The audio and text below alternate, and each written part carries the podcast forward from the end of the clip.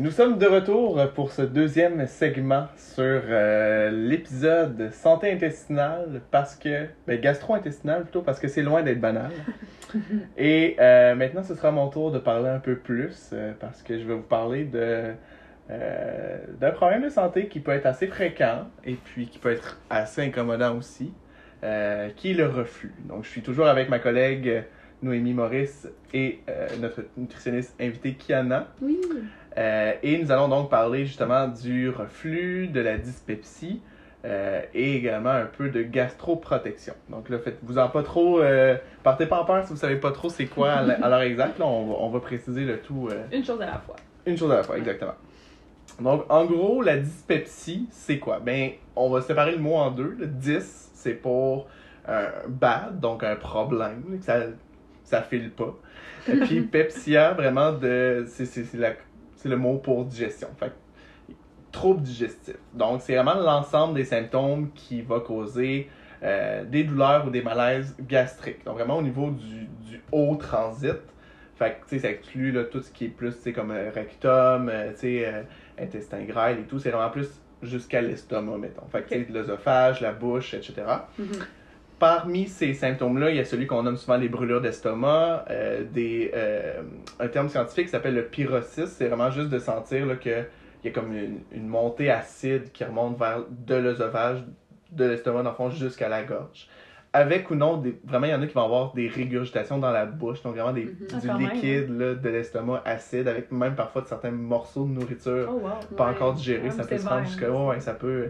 C'est vraiment pas euh, agréable là, euh, comme, euh, comme problème, la dyspepsie. Mhm. Euh, chez certains aussi, ça peut être moins relié à ça. Ça peut être plus juste des ballonnements, des nausées, sentir qu'ils ont tout le temps, sont un peu comme tout le temps gonflés, Mhm. euh, ou qu'ils ont vraiment une, une sensation d'être plein, dans le fond, de comme un- une satiété qui arrive plus tôt dans un repas ou qui mange vraiment moins, puis ils sentent qu'il y a comme un, un genre de blocage un peu là, côté de l'estomac. Fait que ça, c'est un ensemble de symptômes qui dé- décrit le terme large quand même, qui est la dyspepsie. Euh, la dyspepsie en soi, euh, c'est quand même un peu différent aussi du reflux gastrique. Là. En fait, la dyspepsie englobe le reflux gastrique souvent. Mhm. Euh, je vais préciser un peu, euh, ben, en fait, très prochainement. Mais la dyspepsie, en gros, ça nécessite pas nécessairement tout le temps d'être vu par un spécialiste. C'est un terme assez complexe que c'est pas tous les patients qui entendent dyspepsie, mais de façon générale, on n'est pas obligé d'y aller là, avec euh, ce qu'on appelle les endoscopies, fait, avec euh, appeler La dans le- caméra. la caméra, la lumière aussi, là, parfois. Là, fait que, vraiment, c'est pas obligé, c'est vraiment pas chez tous les patients.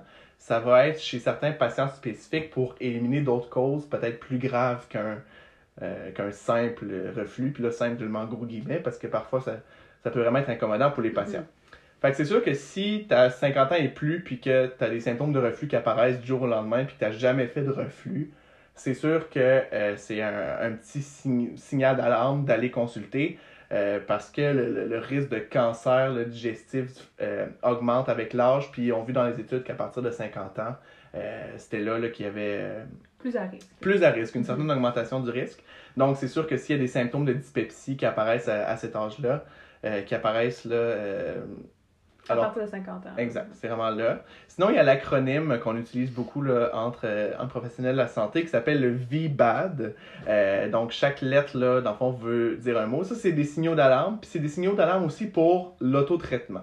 Donc, si jamais le pharmacien ou vous, vous sentez que vous avez ces symptômes-là, vous pouvez pas aller en pharmacie acheter des traitements sur les tablettes en vente libre. Il faut vraiment aller voir un médecin pour parler de ce genre de symptômes-là. Donc, le V de VBAD, c'est pour euh, vomissement. Donc, si vous avez des symptômes de dyspepsie puis des vomissements, euh, il faut investiguer, il faut voir un médecin. Si euh, le B, c'est pour bleeding en anglais.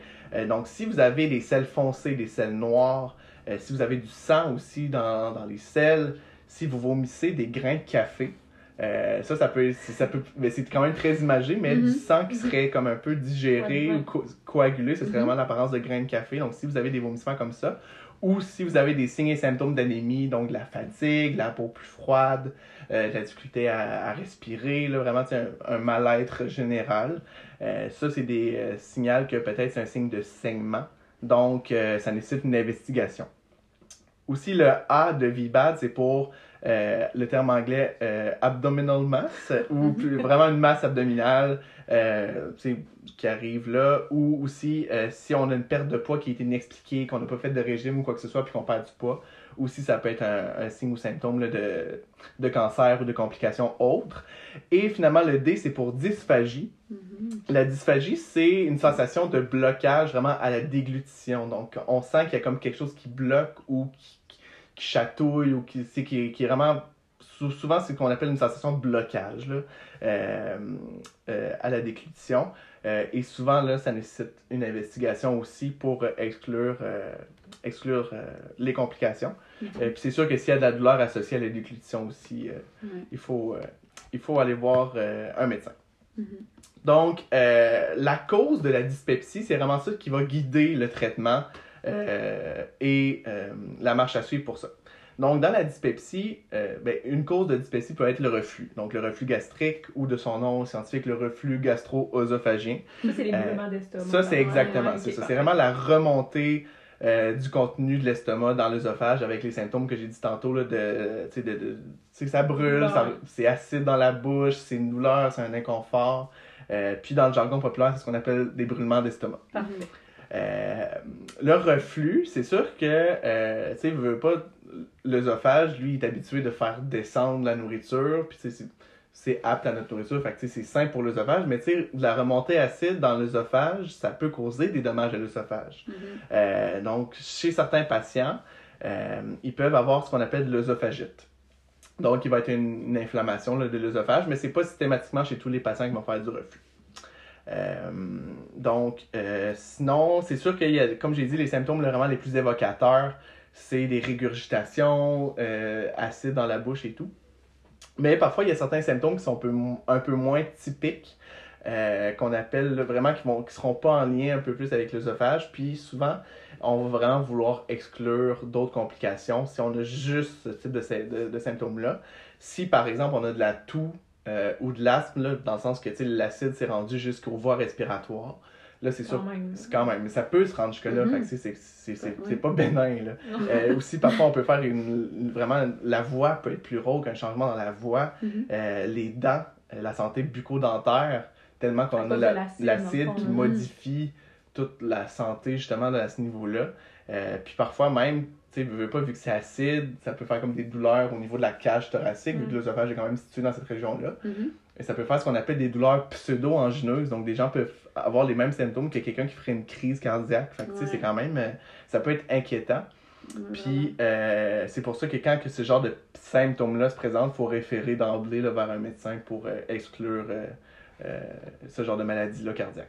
Mhm. Oui, puis même, euh, tu sais, tu disais tantôt, là, l'œsophagite, là, dans le fond, c'est que aussi au niveau, peut-être plus, euh, on regarde plus au niveau de comment l'œsophage est fait, mais les cellules de l'œsophage sont pas faites pour recevoir de l'acide, puis Mm. ça peut causer des cancers à long terme, là. Fait que, faut vraiment faire attention, il y en a qui vont dire c'est bénin, j'en ai quelques fois, ou peu importe, ils portent pas vraiment attention, même s'il y en a même fréquemment, parce que ça les incommode pas tant, puis ils se traitent par autotraitement, mais il y a vraiment des risques à long terme d'avoir ces symptômes-là, comme tu l'as mentionné, un œsophagite qui peut devenir un, un cancer. C'est quand même quelque chose à, à garder en tête au moins. Là. Ouais. Exact. Fait que c'est ça. Dans le fond, le, le- le reflux, il peut se présenter sans œsophagite. Donc, on a des symptômes de reflux, mais si, par exemple, le patient passe le test, là, la, la lumière ou la caméra, il n'y aura pas de lésion au niveau de l'œsophage. Donc, l'œsophage va être sain, il va Mhm. être comme net. Puis ça, c'est 30 à 70% des patients. Euh, C'est quand même un grand Ouais, c'est un range. C'est quand même, 30 ouais. à 70, on s'entend qu'on a un gros écart. le tiers ou le deux tiers. Ouais, c'est ça, exact. Donc, ça, c'est c'est ça, parce que souvent, euh, tu sais, on le sait un peu, le système de santé, on veut prioriser les patients qui ont vraiment besoin, parce que c'est quand même coûteux Ouais. pour le système de Ouais. faire une... Puis même, tu sais, c'est quand même invasif, là, avoir Mhm. une caméra euh, euh, au niveau de l'œsophage. Donc, tu sais, il faut- ils sélectionnent vraiment les patients euh, plus à risque ou qui présentent plus des, des, des caractéristiques cliniques là, propices à ça. Mhm. Euh, mais voilà. Puis pourquoi peut-être aussi que le, le range est large, c'est que euh, dans le fond, parfois, l'œsophagite, si elle est légère, elle peut s'auto-résoudre. Fait que c'est pas nécessairement l'œsophagite, même s'il y a une, une certaine, un certain bris à l'œsophage, ben, il peut il y a quand même une capacité de guérison naturelle euh, via soit des mesures non pharmacologiques, euh, par exemple, mais parfois ça peut nécessiter le traitement aussi. Mhm. Euh, donc ça, c'est c'est important. Là, Parce que dans le fond, si tu arrêtes d'agresser l'œsophage avec l'acide, mais techniquement, tes cellules vont se refaire, puis vont Mhm. pouvoir venir, Exact. C'est juste que cicatriser. c'est répétitif, ouais. euh, Exact. Ou plus sévère, ouais, ça peut causer plus de dommages. Exact. Puis parlant de Mhm. sévère, ben souvent on va qualifier, euh, on va classifier plutôt le, le reflux selon sa sévérité. Puis ça, ça peut aider vers le choix de traitement. Mhm. Euh, donc, un reflux qui est dit léger, c'est qu'on a des symptômes peu, fréquents, pardon. Donc, euh, sais, moins de trois fois par semaine. Euh, c'est assez léger, c'est de courte durée, ça n'impacte pas tant les activités de la vie quotidienne, ni la qualité de la vie en général, ni le sommeil. Euh, donc, par exemple, souvent l'exemple classique, c'est une sortie, bon, en ce moment avec la COVID-19, c'est en zone rouge, c'est moins applicable, mais tu sais, une sortie un peu plus festive au restaurant où on prend des aliments un peu plus irritants. Donc, on va avoir des exemples pour vous dans quelques instants. mais si, par exemple, on fait un écart alimentaire, qu'on mange plus, qu'on boit plus, euh, ça, c'est ce qu'on appelle souvent le, le reflux léger. Un reflux qui est plutôt modéré sévère, c'est quand les symptômes là, sont fréquents, soit qu'ils sont intenses ou qui durent vraiment toute une journée, puis que ça a l'impact sur euh, euh, la vie quotidienne. Euh, donc, les objectifs de traitement, ça va être de prévenir ou de traiter, dans le fond, les complications ou les conséquences du reflux. Parce que, comme j'ai dit, oui, chez certains patients, par exemple, quand c'est léger, ça peut être bénin, ça passe, on continue notre vie, mais si c'est modéré, sévère, puis ça persiste, il peut avoir des conséquences, puis des conséquences là, quand même importantes. Mhm. Donc, le gros, le- ben, pas le gros, mais quand même, dans tous les types de reflux, c'est sûr, ça va, peut diminuer la qualité de, la, la qualité de vie. Mhm. Euh, aussi, le- le- la conséquence, la complication la plus fréquente, comme je l'ai dit, c'est l'œsophagite, donc une inflammation de l'œsophage.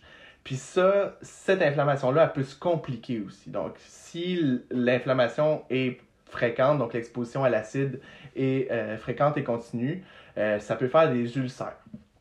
Euh, donc, vraiment des, comme, des trous, là, des Ouais, lésions au ouais. niveau de l'œsophage. Mhm. Si l'ulcère est vraiment important, ça peut faire des perforations Ça, c'est un trou dans le ça, c'est un trou, là, vraiment un trou.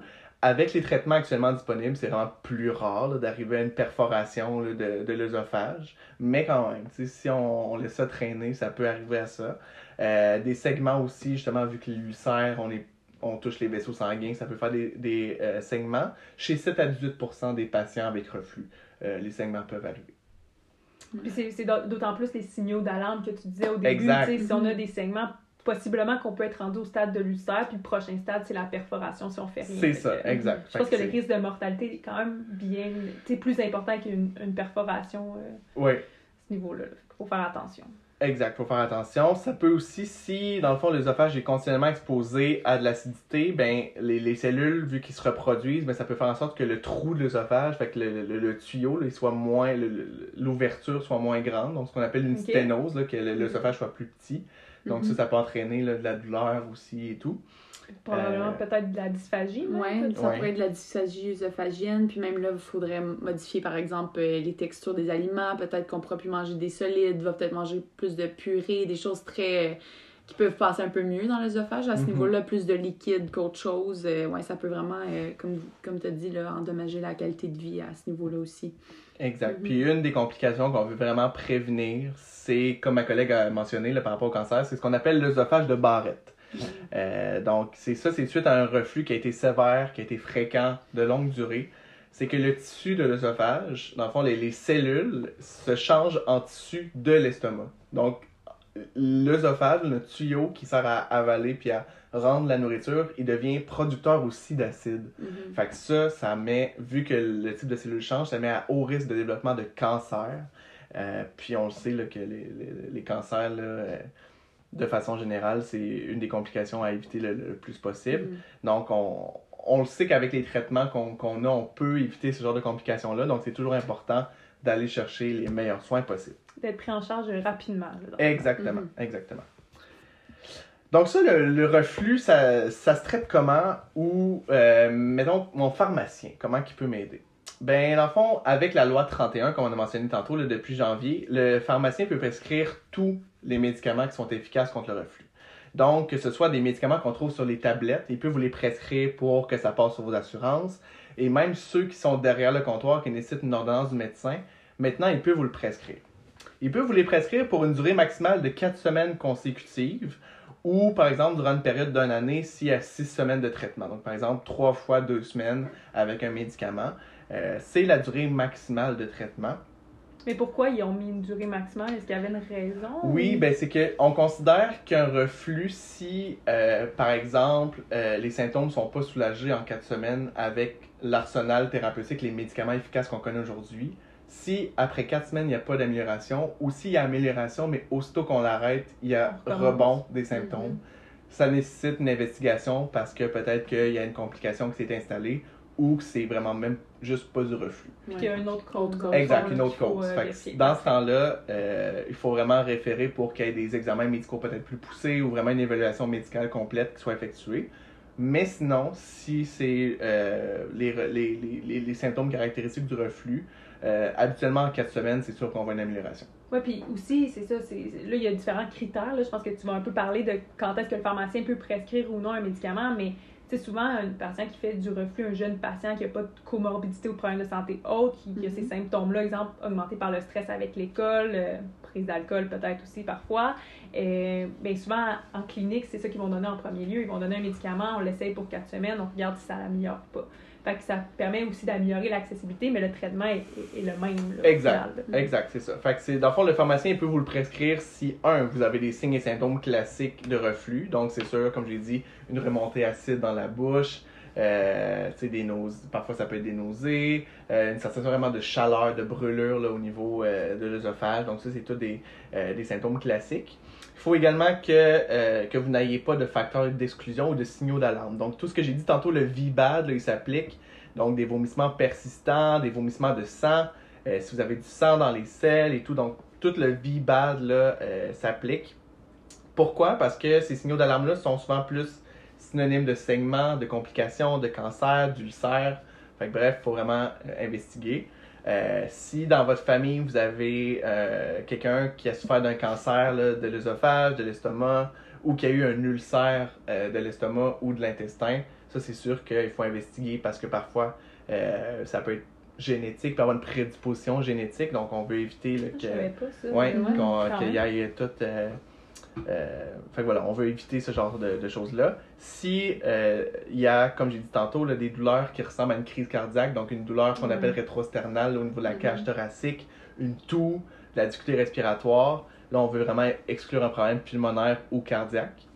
Fait que ça, c'est même l'urgence, techniquement. C'est Mhm. pas juste le médecin. Là. Exact, c'est ça. ouais. Si on, on- des douleurs, un serrement à la poitrine et tout, ouais, c'est vraiment, C'est vraiment l'urgence. Euh, puis si un des symptômes, c'est une douleur abdominale sévère, donc vraiment, sais, incapacitante, violente, puis qu'on a la peau un peu plus jaune ou les yeux plus jaunes aussi, comme qu'on appelle la jaunisse, Mhm. ça, ça peut être plus un problème de foie. Ouais. Euh, donc, il faut exclure ça puis consulter un médecin. Comme une Mais- hépatite, là. Exact. Mhm. Par exemple, une hépatite, euh, exemple. Mhm. Mais si vous n'avez pas ces facteurs d'exclusion-là, le, mé- le médecin va, pardon, le pharmacien va pouvoir vous prescrire différents traitements. Mais la, une des meilleures choses qu'il peut vous prescrire, c'est des changements alimentaires, euh, Mhm. qui est la première ligne de traitement. La pierre Euh, angulaire. La pierre angulaire, exact. euh, de, euh, du traitement du reflux et d'où l'importance euh, parfois de se tourner vers les nutritionnistes. Et Kiana, Mm. qu'est-ce que que- qu'est-ce que tu pourrais nous dire sur l'alimentation et le reflux? Ouais, ben c'est sûr qu'en cas de reflux, euh, ça a beaucoup à voir avec l'acidité, encore une fois, un peu comme qu'on a mentionné plus tôt, mais vraiment, euh, ce qui est à éviter, c'est les aliments euh, très gras, les aliments frits, euh, de rajouter beaucoup d'huile dans son alimentation ou de beurre, euh, parce que ça, c'est toutes des choses qui sont euh, très difficiles à digérer ou très euh, lentes à digérer. Donc, plus ça prend du temps à digérer, plus ça se peut que la production d'acide soit plus importante. Donc, ça pourrait empirer la situation. Euh, sinon, comme Marc a dit tantôt un peu, si on a une soirée un peu plus euh, arrosée au restaurant euh, hors COVID et qu'on boit un peu d'alcool, c'est un irritant, des aliments plus épicés, des frites, du poulet frit, tu sais, des choses, ça s'accumule aussi. C'est bon. Donc, c'est tout- c'est toutes des choses qui semblent délicieuses, mais euh, une chose à, à mettre l'emphase aussi dessus, c'est que si on consomme un aliment épicé une fois, ça se peut que ça fasse pas trop d'effet, mais c'est surtout l'accumulation aussi. Donc, Mhm. par exemple, si on accumule ces différents irritants-là, ça peut rendre euh, le symptôme encore plus grave. Euh, mais des choses faciles comme juste choisir des produits faibles en gras aussi, comme si on mange euh, des produits laitiers, du fromage, euh, prendre des produits qui sont plus bas en gras, du yogourt en bas de 2% par exemple, ou du lait en bas de 2%. C'est toutes des petites choses que vous pouvez faire au quotidien qui vont aider beaucoup aussi. sinon, une autre chose qui peut aider beaucoup, c'est l'activité physique. Donc, ça peut aider mm. à gérer la quantité d'acide qu'on a dans l'estomac. Plus on fait d'activité physique, euh, ça, peut, ça peut aider, au même sens que si on n'est pas très actif, ça peut empirer la situation aussi. Euh, donc, une autre chose que, que je trouve intéressante aussi, c'est de ne pas manger trop, euh, trop tard, dans le fond, dans la journée, de s'assurer d'avoir un bon 2-3 heures avant de se coucher pour avoir le temps de digérer. Puis si c'est pas le cas, de peut-être élever le, euh, la tête pendant qu'on dort, ajouter quelques oreillers juste pour mm. avoir euh, le temps de bien digérer, que tout descende vers le bas et non remonte vers le haut euh, pour éviter d'éviter le éviter d'irriter l'œsophage. Donc des petites choses comme ça qui pourraient aider beaucoup aussi. Puis au niveau, là, tu as mentionné comme l'huile, le mm-hmm. beurre. Est-ce qu'il y a quelque chose qu'on préférait, par exemple, l'huile entre le beurre, la margarine ou l'huile, par exemple, pour la cuisson? Est-ce qu'il y a quelque chose qui serait plus que vous tu recommanderais plus, par exemple? Oui, ben en, en termes de reflux, euh, c'est vraiment plus euh, juste de limiter la quantité. Donc, par exemple, euh, quand on cuisine un repas, de ne pas mettre une tasse d'huile pour faire cuire ses légumes, par exemple, juste mettre une petite cuillère à soupe, des choses comme ça. Mais en termes de santé globale, je dirais que des huiles végétales, ça serait plus recommandé, comme des huiles d'olive, canola, des choses comme ça, comparativement à du beurre, du lard. La margarine végétale aussi, c'est correct. donc, ça, c'est toutes des options que vous pouvez prendre. Mais en termes de reflux, c'est vraiment plus la quantité. Donc, de s'assurer de ne pas en mettre trop parce que plus on en met, plus après ça, c'est long à digérer aussi. Merci. Puis j'imagine qu'on y va aussi un peu avec essai-erreur, dans le sens que c'est pas tout le monde qui va être autant sensible au café que d'autres. Fait que, il faut vraiment y aller par euh, élimination. Fait qu'on élimine pas tous les irritants. C'est quand même assez impossible dans, dans une alimentation variée d'éliminer tous les irritants. Mm-hmm. Mais tu sais, on, mettons, on en choisit un. On en choisit un qu'on pense peut-être être la cause, on essaye, puis on regarde si c'est pas ça, puis on, on essaie, puis il faut, il faut vraiment essayer des choses. Si ça marche, qu'on les garde, puis si ça marche pas, on essaie autre chose. Exactement. Puis s'il y a des choses plus flagrantes d'autres, par exemple, on sait qu'on boit quatre cafés le matin entre 8h et midi, ben peut-être que ça, ça pourrait être à, prioriser. Ou si on mange très épicé, on a toujours la bouteille de sriracha à côté de notre repas, à tous les repas. Euh, si c'est parce qu'on mange vraiment gras, euh, on prend tous les produits laitiers avec les, les plus hauts pourcentages ou on rajoute beaucoup d'huile quand on cuit. C'est de voir un peu ou de faire comme une rétrospection, d'écrire un peu ce qu'on mange, de pouvoir mieux cerner, OK, qu'est-ce qui se ressort le plus. Puis si vous avez besoin d'aide aussi à, éliminer un peu ou, favoriser le processus d'élimination aussi, vous pouvez parler à une nutritionniste, puis euh, mm-hmm. on peut vous aider dans ce processus-là aussi. Pour établir, excuse-moi, pour établir des plans, soit d'élimination ou de diminution graduelle, puis pas d'y aller drastiquement, parce que on le sait, pour changer une habitude de vie, ce qui marche, c'est d'y aller étape par étape, puis pas drastiquement pour, sur le, sur le long terme qu'on les maintienne. Slowly but surely. Exactement. Voilà. si jamais, exemple, une mm-hmm. personne dirait, OK, ben moi, je veux couper, je pense que c'est l'ail, je coupe l'ail. Mm-hmm. C'est combien le range de temps qu'on te donne pour voir si ça fonctionne? C'est comment qu'on évalue à ce niveau-là? Je dirais qu'il faut au moins se tenir un bon une à deux semaines sans l'aliment, juste pour pouvoir donner la chance de. Parce que dans en tout cas, si vous êtes comme moi ou si vous êtes comme la majorité des gens, on mange pas nécessairement exactement la même chose à tous les jours. Donc, si on élimine deux, trois jours à la fois, ça se peut que pendant ces deux, trois jours-là, vous avez diminué votre consommation, par exemple, d'ail euh, de, de, moitié, sauf que vous avez aussi mangé aucun aliment épicé, tout était très faible en gras et il n'y avait aucun café, tandis que les deux jours qui suivent, vous avez tout repris ces aliments-là. Donc, c'est important de le faire sur une certaine période de temps aussi pour pouvoir euh, voir si cet aliment-là, en le réduisant, euh, ça a un impact sur votre alimentation en général et sur vos symptômes en général et non juste sur quelques jours. Donc, euh, je dirais qu'au moins deux semaines, ça peut donner une bonne idée aussi ça permet de voir dans une vie normale, une routine normale, si on élimine un élément ou on le réduit, comme tu disais, l'impact que ça a. exact. Avoir un, meilleur regard. Là. Mm-hmm. Puis une autre chose que j'aimerais ajouter à ce niveau-là, c'est que de ne pas commencer aussi, comme Marc a dit un peu, je pense, mais de ne pas tout éliminer d'un coup aussi, mm-hmm. parce que beaucoup d'aliments euh, qui contiennent aussi des bonnes choses, que c'est pas nécessairement que du mauvais euh, quand je parle de produits laitiers plus gras ou que des huiles. Il faut pas non plus tout éliminer d'un coup parce qu'on pourrait aussi avoir certaines carences. Là. Donc, c'est mm-hmm. important d'y aller soit un aliment à la fois ou de vraiment euh, parler de ça avec votre nutritionniste ou un professionnel de la santé pour pouvoir vous aider un peu à vous guider puis vous assurer qu'il ne vous manque pas de rien. Super. Fait que c'est tous des trucs assez très pertinent.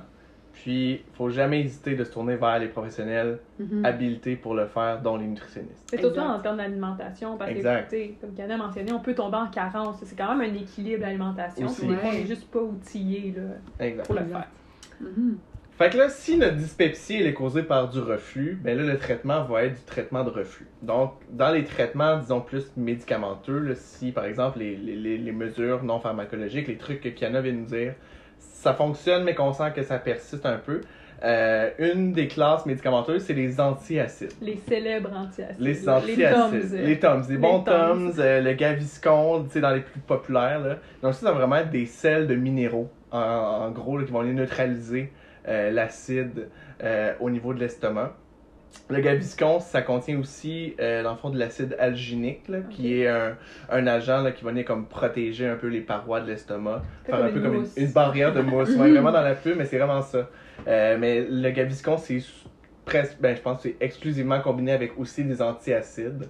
Euh, donc, euh, c'est pour ça que c'est combiné souvent dans. Ben, en fait, on les englobe là, dans la même catégorie. Donc, la- en fait, je pense qu'ils se retrouvent tous en vente libre à la pharmacie. Euh, mais comme j'ai dit, maintenant, ils peuvent être prescrits là, par le pharmacien pour euh, euh, qu'ils soient couverts par vos assurances, entre autres. Euh, les antiacides sont efficaces seuls pour du reflux léger. Donc, si par exemple une veillée festive à la cage au sport, c'en est un exemple. Euh, ou c'est ça, lors d'excès là, occasionnels. Mhm. Euh, par contre, quand les symptômes sont plus modérés, sévères, là, on va se tourner vers d'autres classes que je vais décrire plus tard. Euh, mais euh, lors dans ces situations-là, quand on va utiliser un autre médicament qui va venir diminuer la production d'acidité, donc là, les antiacides, eux, ils neutralisent l'ac- l'acidité en trop, disons. Mais vraiment, si on ajoute un médicament qui diminue la production d'acidité, souvent ces médicaments-là, ils ont un délai d'action. Donc, le fait d'ajouter des antiacides en attendant, ça vient comme soulager en attendant le plein potentiel des autres médicaments. Donc, ça peut être utilisé comme un adjuvant. Fait que c'est un ajout, dans le fond, c'est ça? Exact, c'est ça. Si on a vraiment juste des symptômes légers, ça peut être le seul traitement qui fonctionne pour nous. Euh, Mais si c'est plutôt modéré, sévère, ça peut être en attendant que l'autre médicament fasse effet. Quand tu dis ça agit quand même rapidement, est-ce qu'on a un, un peu un délai environ? Que Ouais, quelques oui, minutes ben- ou des heures? Oui, oui, habituellement, c'est moins de 5 minutes. Ah, là. fait que c'est vraiment, tu as des symptômes. tu- souvent, c'est des comprimés à croquer ou des liquides. Euh, donc, c'est toujours important là, de, de regarder la, la- la posologie adéquate là, sur le- sur l'emballage, vu qu'il y a beaucoup de marques de produits différents. Mhm. Euh, mais c'est ça. Dans la grande majorité de ces produits-là, ça agit en moins de 5 minutes. Mais par contre, vu que ça agit aussi rapidement, ça dure. L'efficacité dure assez. euh, ben, L'efficacité, c'est assez courte. Mhm. Euh, donc de 20 à 30 minutes si on le prend à jeun. Euh, par contre, si c'est après un repas, par exemple, ça peut durer jusqu'à 3 heures. C'est un peu plus long, mais quand même. Fait que, ça nécessite d'être pris souvent, Mhm. euh, plusieurs fois par jour pour que ce soit efficace. Et un, un gros truc là, qui est important, c'est que ça peut interagir avec beaucoup de médicaments. Vu Mm. que c'est des, des sels, des minéraux, souvent ça euh, un potentiel d'interaction, comme par exemple avec le synthroïde, un médicament souvent prescrit pour la thyroïde. Mhm. Euh, plusieurs médicaments aussi utilisés en VIH, certains antibiotiques pour plein de types d'infections. Euh, donc, euh, même si ça se trouve sur les tablettes en pharmacie, c'est pas inoffensif. Donc, c'est toujours important là, de, de consulter votre pharmacien. Puis, si vous le prescrivez d'encore plus, il va faire cette analyse-là pour vous, là, pour s'assurer que ce soit pleinement sécuritaire. Euh, dans les effets secondaires les plus fréquents qu'on a avec les antiacides, euh, souvent les antiacides qui sont faits de calcium, ça va être de la constipation. Euh, sinon, si on fait plutôt de magnésium, ça va être de la diarrhée. Donc, souvent... deux Il y a souvent les deux extrêmes. fait qu'il faut toujours regarder un peu la composition de l'antiacide qu'on choisit. Puis si on, on a un peu plus tendance à être constipé dans la vie, peut-être plus favoriser par exemple le, le- le magnésium ou autre chose par exemple. Euh, donc on peut quand même personnaliser le, le choix de l'antiacide selon, Mhm. euh, euh, selon le- le- la présentation du patient. Euh, puis aussi, il y a certains antiacides qui sont faits avec du sodium. Puis on sait que le sodium, c'est souvent relié au, par exemple, à L'hypertension. Mhm. exact. Donc ça peut venir débalancer là, le contrôle de ça ou augmenter le, le, liquide, l'accumulation d'eau, Ouais. ce qu'on appelle là, exactement, L'édème. euh, de l'œdème. Mhm. Donc, euh, chez ces patients-là, ça va être ceux-là à mo- moins privilégiés, voire pas conseillés. Ouais. Euh, donc, euh, C'est quand même important là, de quand même consulter si on a des problèmes Ouais, de santé ou exact. on prend des médicaments avant de s'auto-traiter pour un reflux. aussi, On devrait quand même aller voir un Exact. pharmacien juste Oui. pour s'assurer que tout est adéquat, là, si je comprends bien. Mhm. exact. Fait que ça, c'était les antiacides. Il y a aussi une autre classe euh, utilisée là, euh, pour le reflux qui s'appelle les antihistaminiques euh, H2. Donc, de, de, dans le fond, qui euh, vont venir cibler les récepteurs 2 de les antihistaminiques. Souvent, on dit antihistaminique, c'est pour les allergies. Là, c'est pour ça. Il faut faire attention. Là, hein? Je dis pas de prendre du Benadryl, du Claritin ou du Réactine. là. C'est vraiment complètement différent. Ça se Mhm. trouve pas sur les mêmes tablettes non plus en pharmacie. Euh, mais, euh, dans le fond, l'histamine, le, le récepteur numéro 2, donc le- les anti-H2, euh, ça a un rôle, dans le fond, dans, dans l'acidité gastrique et tout. Donc, ces molécules-là vont venir cibler seulement les récepteurs numéro 2 qui sont en lien avec l'acidité et n'iront pas avec ceux là, en lien avec les réactions allergiques, par exemple. Fait qu'on prend pas un Zantac si on a une petite réaction allergique. Non plus, non, exact, c'est ça. Donc, les médicaments que je vais nommer ici, on les prend pas non sais, L'un ou avec l'autre, Exact, c'est ça. On prend pas parfait. ça si on a un. Faut vraiment faire la distinction entre les Exact. deux, Ouais, si vous êtes allergique à votre chat, ne prenez pas. par exemple. Exact. Donc, euh, la majorité se trouve en vente libre en pharmacie. Il y en a qui sont derrière le comptoir, mais bref, de toute façon, ils sont rendus tous prescrits. Ils peuvent tous être prescrits pardon, par un pharmacien. Mhm. Euh, ces médicaments-là sont surtout efficaces quand on l'utilise au besoin sur de courtes durées, comme par exemple euh, mon exemple classique, une virée à la cage au sport. Euh, pourquoi? Parce qu'il y a une accoutumance qui se développe. Donc, le Mhm. corps, euh, vu que tu lui donnes des anti-H2, ben, il va enlever son nombre de récepteurs H2. Donc, il va vraiment faire en sorte que le médicament, au final, va être moins efficace. Ah. Donc, si on l'utilise sur une longue période puis qu'on expose, là, dans le fond, le corps euh, plus longtemps à ce genre de médicaments-là. Euh, côté efficacité, ils ont un début d'action quand même assez rapide, en 30 à 45 minutes, euh, puis dure habituellement de 6 à 10 heures. Donc, la majorité des médicaments vont être à prendre là, deux fois par jour pour cette classe-là. Mhm. Euh, quand même, un, un point intéressant, c'est qu'il faut les espacer avec les antiacides. Donc, tu prends pas ton Tums en même temps pour soulager encore plus les symptômes. Ça va être plus efficace, non, ça Parce- marchera pas. C'est ça, c'est Mhm. que dans le fond, ces médicaments-là, les anti-H2, comme par exemple, j'ai oublié de les nommer, mais c'est par exemple le Zantac, donc la ranitidine, ou le Pepside, la famotidine. Euh, un autre aussi qui est un peu euh, moins, mais qui peut être vu aussi, c'est le Tagamet, donc le cimétidine. Euh, donc ça, les anti-H2, c'est tout ce que je viens de nommer. Ils ont besoin d'un certain niveau d'acidité aussi pour être absorbés. Donc si on vient absorber l'acidité avec les antiacides, euh, ben, ils risquent d'être moins efficaces vu qu'ils vont être moins absorbés. Donc, on conseille d'espacer euh, d'au moins deux heures euh, entre les deux. Les effets secondaires, c'est des agents habituellement très bien tolérés. Donc, parfois, ça va être un petit peu des maux de tête, parfois des nausées, vomissements, diarrhée. C'est vraiment des effets secondaires généraux Mhm. Qu'on que pas mal tout médicament peut Ouais. causer. Donc, c'est quand même là, habituellement assez bien toléré. Mais comme j'ai dit, le gros frein à cette classe-là, c'est qu'on développe de la, La tolérance. la tolérance. Ouais. Exact, c'est ça. Puis, tu sais, un truc, là, si quelqu'un veut en prendre puis le combiner avec un antiacide, puis qu'il n'y a pas de problème à le faire, là, c'est l'antiacide, on peut le prendre souvent avant le repas, vu que ça prend comme 30 à 45 minutes à fonctionner. Puis, on a vu que. Euh, l'antiacide, c'est ça, j'ai dit? Ouais. Ouais, ok, pardon. Puis, notre Comme par exemple le antiacide. Zantac. Ouais, exact. Exact. Puis notre antiacide, on peut le prendre après le repas si Mm. jamais on a des symptômes parce qu'il agit plus longtemps sur un estomac plein, puis ça ne prend pas longtemps à débuter. Fait que des fois, ça peut aider. C'est un là. très bon truc. Est-ce que dans ce cas-là, vous recommanderiez de prendre les en même temps il y en a un qui est peut-être plus à suggérer que l'autre? Parce que par exemple, si je vois anti-H2 pour moi, ça me dit, ok, ben plus de tolérance va être développée, tandis que l'autre, il y a peut-être moins d'effets négatifs? Je sais pas, y en a-tu un qui serait plus à favoriser que l'autre ou la combinaison serait. Je sais pas si tu veux te mouiller. euh, Pertinent. euh, Ben, moi, C'est peut-être une question complexe. Non, mais- ben, ben c'est sûr qu'il faut toujours, encore une fois, personnaliser selon Ouais. le patient, selon ses, ses maladies, selon ses Mhm. médicaments qu'il prend et tout. Mhm. Souvent, je conseille les deux d'emblée pour du reflux. Ma, ma première ligne de traitement, souvent, c'est les deux. Les deux ensemble. Puis si ça marche pas, là, on se tourne avec euh, l'autre classe de médicaments euh, que je vais parler, les euh, inhibiteurs là, de la pompe à protons. Ouais, ok. Euh, donc moi, personnellement, quand je fais des conseils en, en pharmacie en tant que stagiaire, je recommande souvent les deux d'emblée. Ok.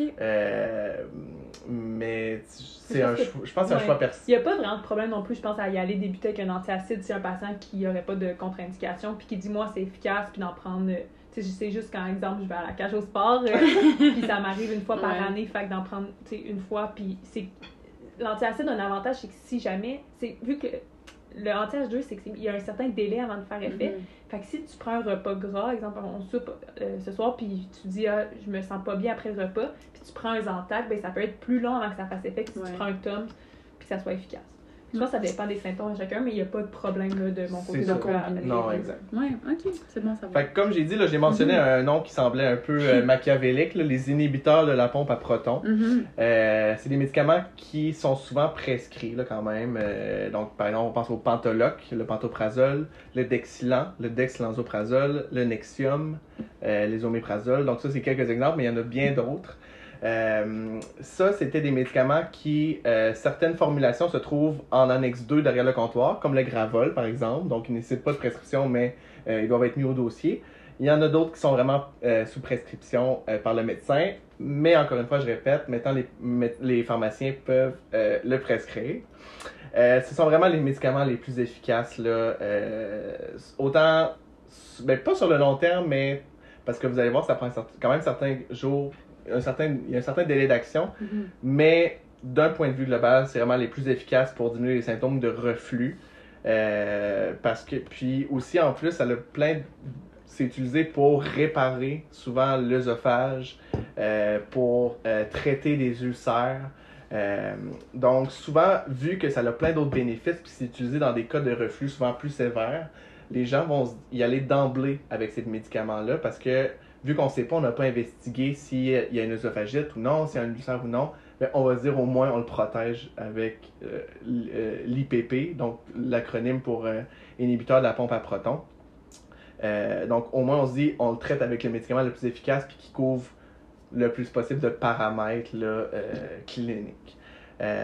Comme j'ai dit, par contre, le bémol, c'est que ça prend un certain délai d'action, habituellement de 3 à 5 jours. Euh, D'où parfois la pertinence d'ajouter justement des antiacides ou des anti-H2 euh, Mhm. comme les Antact là, ou les Tums, euh, au début de traitement, donc dans les 3 à 5 premiers jours, puis par la suite, on prend l'IPP sur le long terme. Puis le bémol que je dirais à ça, c'est que ça va pas prendre trois jours avant qu'il soit efficace. Dans notre première dose, on va, on va observer une efficacité, mais ce sera pas l'efficacité maximale. C'est ça, exact. Fait que dépendamment des patients, ça peut être suffisant dès la première dose ou non. Exact, c'est ça. Euh, puis dans les effets secondaires, c'est habituellement également très bien toléré, comme je disais tantôt. là. C'est c'est sensiblement les mêmes que les anti-H2, donc les effets secondaires globaux des médicaments. Chez certains patients, des maux de tête, des nausées, des vomissements, un petit peu de diarrhée. Mhm. Euh, mais ça, c'est des effets secondaires, disons, sur le court terme. Ouais. Euh, parce que sur le long terme, ça peut avoir d'autres conséquences. je vais en parler un petit peu plus loin. Mais c'est ça. Quand on les prend sur de longues périodes, ça peut avoir des, des répercussions. Techniquement, si un patient a juste du reflux sans autre cause, à court terme, comme on l'a mentionné tout à l'heure, ça devrait Ah. se résoudre. Là, on, Exact. on guérit, puis on, le on quatre change nos changements au niveau alimentaire, Exact. puis tout. D'où le 4 semaines, encore une fois, de, que le pharmacien peut prescrire. C'est ça. Mais il y a beaucoup de patients ben, que moi j'ai vu, exemple, dans mes stages, qu'ils ont des IPP depuis longtemps, puis ils n'ont aucune Mhm. idée pourquoi ils ont eu un épisode de reflux. Le médecin a débuté ça, puis ça a fonctionné, fait qu'ils l'ont gardé Puis depuis c'est des années. au fil des. Ouais, Exact. exact. Fait sais, faut juste pas oublier qu'il y a quand même des risques à prendre à long terme. C'est pas Exact. des risques majeurs, mais quand même, ils sont, sont quand même. Exact. Ben non, mais on peut, je pense qu'on peut y aller Ben, d'emblée. oui, tandis. être là-dedans. Parce qu'on veut éviter une surutilisation. Mhm. Parce que sur le long terme, ça diminue l'acidité gastrique, mais au-delà du reflux, l'acidité gastrique, ça a son rôle d'être. On est des humains, puis on veut que l'estomac soit acide. euh, parce que c'est vital pour l'absorption de certains médicaments, pour assurer le, le microbiote. Veux, veux pas, ça a une certaine aussi fonction immunitaire. Mhm. L'acidité va venir neutraliser certaines bactéries, certains virus. Mhm. Euh, puis sur le long terme, euh, diminuer l'acidité, ça peut diminuer par exemple l'absorption de la vitamine B12, entre autres. Mhm. Euh, donc souvent des patients vont venir carencer uniquement parce qu'ils prennent un IPP, là, ce qui est quand même euh, effroyable de penser à ça. C'est quand même une cascade médicamenteuse.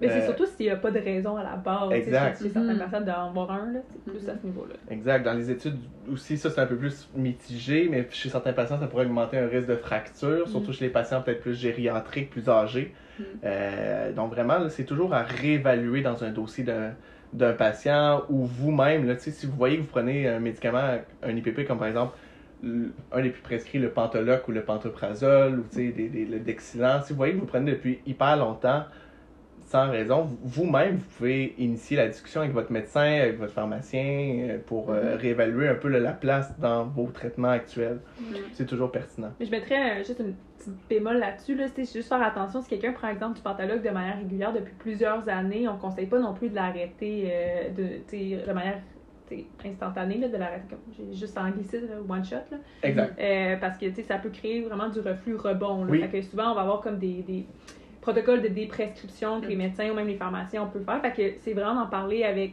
un professionnel de la santé pour voir là, ce qu'on peut faire à ce niveau-là. là. Exact, exact, c'est ça. Parce que, ouais, c'est ça. Puis aussi, il faut s'assurer qu'il n'y a pas d'indication à le poursuivre parce qu'il y a Ouais, certaines exact. maladies qui nécessitent malheureusement parfois vraiment un IPP sur le Mhm. long terme. Puis ça, c'est valable qu'ils le prennent longtemps. Puis on va évaluer les, les risques d'effets secondaires à long terme là, en temps et lieu. Euh, mais si, par exemple, c'est juste pour un reflux, puis que soulagé depuis super longtemps, ce qu'on suggère souvent, c'est euh, pour éviter l'acidité rebond, comme tu viens de, de, de, de, mentionner, c'est si on a la chance d'avoir des demi-doses, d'avoir des comprimés moins, com- moins concentrés, euh, on, peut faire, on peut commencer avec des demi-doses. Ou ce qu'on peut faire aussi, ce qui est plus pratique, par exemple, si on a du, du pantoprazole 40 mg une fois par jour, ce qu'on peut faire, c'est sauter, par exemple, faire un jour sur deux la première semaine, ensuite un jour sur trois, Mm. etc., pour diminuer vraiment graduellement pour éviter qu'il y ait un, un rebond d'acidité. Puis ça, ça peut toujours être fait conjointement là, avec le pharmacien ou votre médecin euh, de famille, par exemple. Mhm. Euh, comment qu'on prend les IPP? On le prend euh, une fois par jour euh, et on le prend 30 à 60 minutes avant un repas. Donc souvent c'est le premier repas de la journée, là, le matin. Pourquoi? C'est que c'est à ce moment-là que les pompes, dans le fond, euh, de sécrétion d'acide, euh, parce que je le rappelle, là, les IPP, leur fonction, c'est vraiment de diminuer la production d'acidité, pas de neutraliser l'acidité, c'est vraiment de diminuer la production. Puis, quand on a été à jeun, euh, donc une longue Pendant période, nuit, par exemple, chez la majorité des gens la nuit, Mhm. euh, c'est là que les pompes, avec le premier repas de la journée, vont être maximisés, ils vont être sécrétés le maximum d'acidité. Donc, le fait de le prendre 30 à 60 minutes avant euh, le premier repas de la journée, ça va venir euh, neutraliser le plus de pompes euh, euh, à acide possible. Mhm. Euh, une particularité, c'est le Dexilan. Lui, c'est un médicament plus récent. Lui, il y a comme deux pics d'action. Donc, selon les études, on pourrait le prendre à tout moment. Moi, personnellement, pour pour pas se tromper, je le dis, si ça vous incommode pas de le prendre aussi le matin à jeun, euh, ça. Mais il y aurait moins un gros impact sur le moment de prise que les autres IPP, comme le pantoprazole, par exemple. Euh, le choix des IPP aussi est à personnaliser selon le patient. Il y en a qui sont sous forme de capsules, il y en a qui c'est sous forme de comprimés euh, qui fondent sur la langue, il y en a qui c'est des sachets de poudre. Donc, c'est un choix personnalisé selon le coût, les préférences du patient, etc. Euh, donc voilà, donc euh, ça résume pas mal ça pour les euh, inhibiteurs de euh, la pompe à proton. Il y a aussi un autre médicament là, qui est très rarement prescrit, le sucralfate. Je vais juste vous le mentionner pour que vous ayez ce mot. Le jeu au Scrabble. Là. le jouer au Ouais. Scrabble, c'est très payant. Ça peut être prescrit par le pharmacien, oui, mais il faut le prendre quatre fois par jour, donc c'est assez incommodant. Puis souvent, vu que c'est quatre fois par jour, ben c'est plus dispendieux. Euh, donc ça limite là, quand même sa place dans le traitement du reflux. Puis on a d'autres traitements très efficaces là, qui peuvent être utilisés. Exact. euh, à la place. Donc ça, c'est sensiblement le traitement du reflux euh, et donc le traitement de la dyspepsie si la cause est le reflux. Euh, c'est quand même le plus gros volet là, de ma capsule. Le- la dyspepsie peut aussi être causée par euh, une classe de médicaments assez fréquente qui est les anti-inflammatoires. Euh, donc les AINS qu'on appelle les anti-inflammatoires non stéroïdiens, comme par exemple l'Advil, le naproxène, euh, Le Motrin. le Motrin aussi, c'est ça, dans le fond, tout ce qui est ibuprofène, euh, le, le Célébrex, le Célécoxib aussi. On peut toutes les nommer. On peut toutes les nommer, mais écoute, hein, fait C'est juste des que... noms que les gens ils sont pas tant nécessairement à l'aise, mais Advil, je pense qu'ils connaissent. Oui, Advil, c'est quand même, oui, c'est ça. Parce que euh, c'est, cette classe-là, ça peut causer de la dyspepsie, puis selon le facteur de risque, ça peut causer des saignements euh, gastro-intestinaux, même l'aspirine à faible Mhm. dose qu'on voit souvent prescrit pour euh, des, euh, des, des, des, donne un problème cardiaque. des problèmes cardiaques, euh, exactement. post-infarctus, par exemple. Exact. Donc, ça peut souvent causer des saignements, des perforations ou d'autres symptômes euh, gastro-intestinaux. Euh, donc, si la dyspepsie est causée par un, un anti-inflammatoire, c'est sûr que la première chose, ça va être de réévaluer l'anti-inflammatoire. Est-ce que je peux le cesser ou non? Si c'est un anti-inflammatoire pour, par exemple, une entorse, c'est sûr qu'on va privilégier, par exemple, le Tylenol, qui n'est pas un anti-inflammatoire. Si c'est un anti-inflammatoire qui est pris pour une condition chronique, comme de l'arthrite rhumatoïde, euh, Ouais, Euh, c'est plus difficile à plus cesser difficile à cesser, ou même l'aspirine, petite dose. Là, je vous dis pas de cesser ça si vous avez fait un- une crise cardiaque là, du tout. Dans certains cas, malheureusement, ce sera pas possible de cesser l'anti-inflammatoire ou l'aspirine. Et c'est là que euh, le pharmacien peut vous prescrire un médicament protecteur pour votre estomac pour prévenir les segments reliés aux anti-inflammatoires. Euh, Ça, ça doit dépendre là, de. C'est pas tous les patients, exemple, sous aspirine, qu'on va donner un médicament pour l'estomac. Exact, c'est ça. critères. Exact. Donc, le pharmacien, il peut évaluer, dans le fond, euh, quand que, euh, soit vous recevez une nouvelle ordonnance d'anti-inflammatoire ou d'aspirine, ou que votre, votre situation clinique elle a évolué, vous avez une nouvelle maladie, vous prenez un nouveau médicament, vous avez vieilli. Euh, donc, ça, c'est Oui, parce des que l'âge facteurs. est un facteur Oui, de risque exactement, c'est ça. Il faut quand même le mentionner. Donc, dans les facteurs de risque, on dit modéré. Euh, c'est un âge là, euh, entre 65 et 75 ans. Sinon, c'est sûr, si on a eu un, anté- un antécédent d'ulcère sans complications euh, au niveau le gastrique ou de C'est l'intestin. quoi une complication qu'on considérerait? C'est un peu ce que j'ai mentionné plus tôt. Donc, c'est une perforation, un saignement. Ok. Euh, ça, c'est les, les complications là, les, les, les plus fréquentes.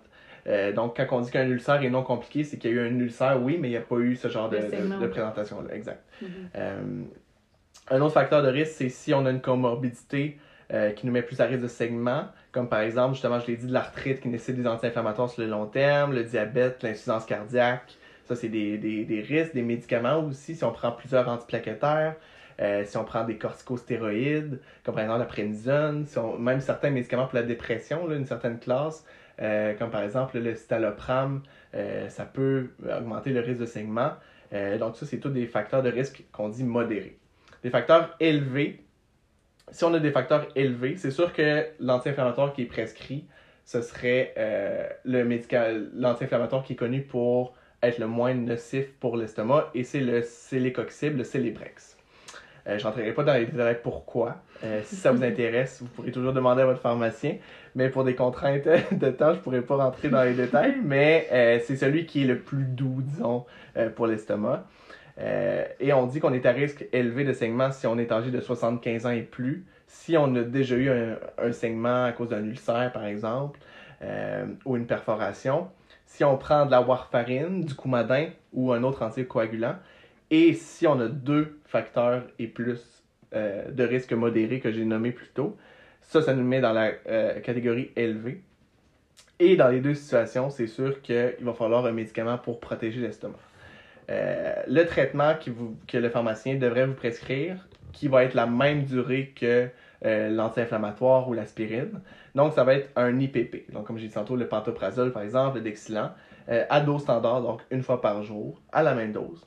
Parfois, on va aussi voir du misoprostol, mais encore une fois, c'est quatre fois par jour. Donc, c'est un agent de moins en moins prescrit, beaucoup plus rare en clinique. Très Parce- moins bien toléré. Aussi, ça là. cause beaucoup, beaucoup de diarrhée là, Mm. euh, et des crampes aussi abdominales.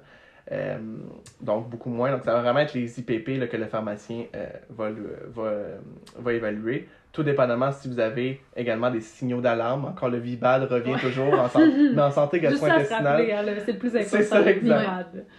Euh, donc, euh, voilà, le pharmacien va pouvoir vous évaluer ça.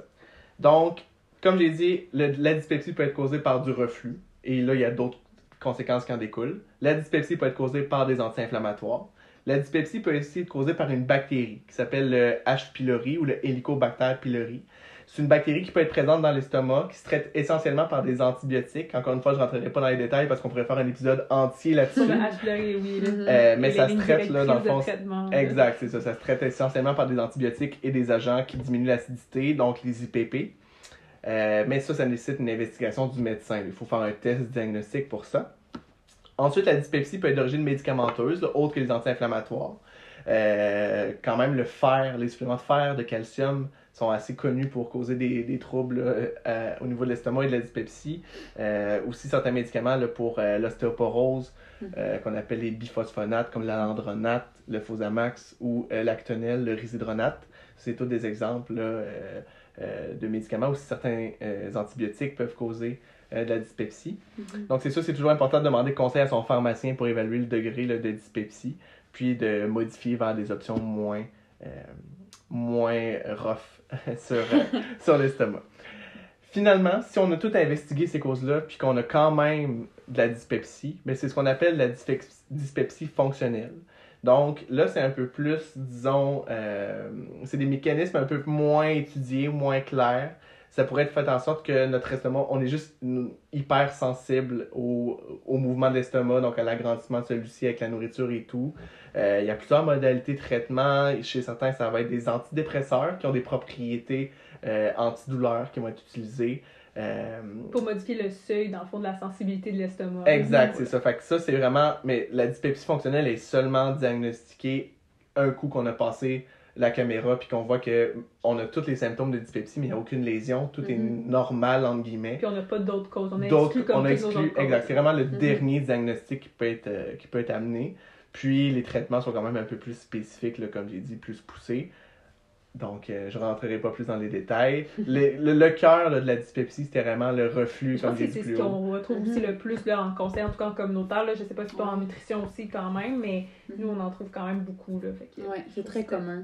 Très intéressant. Ouais. Ben, merci. Ça fait plaisir.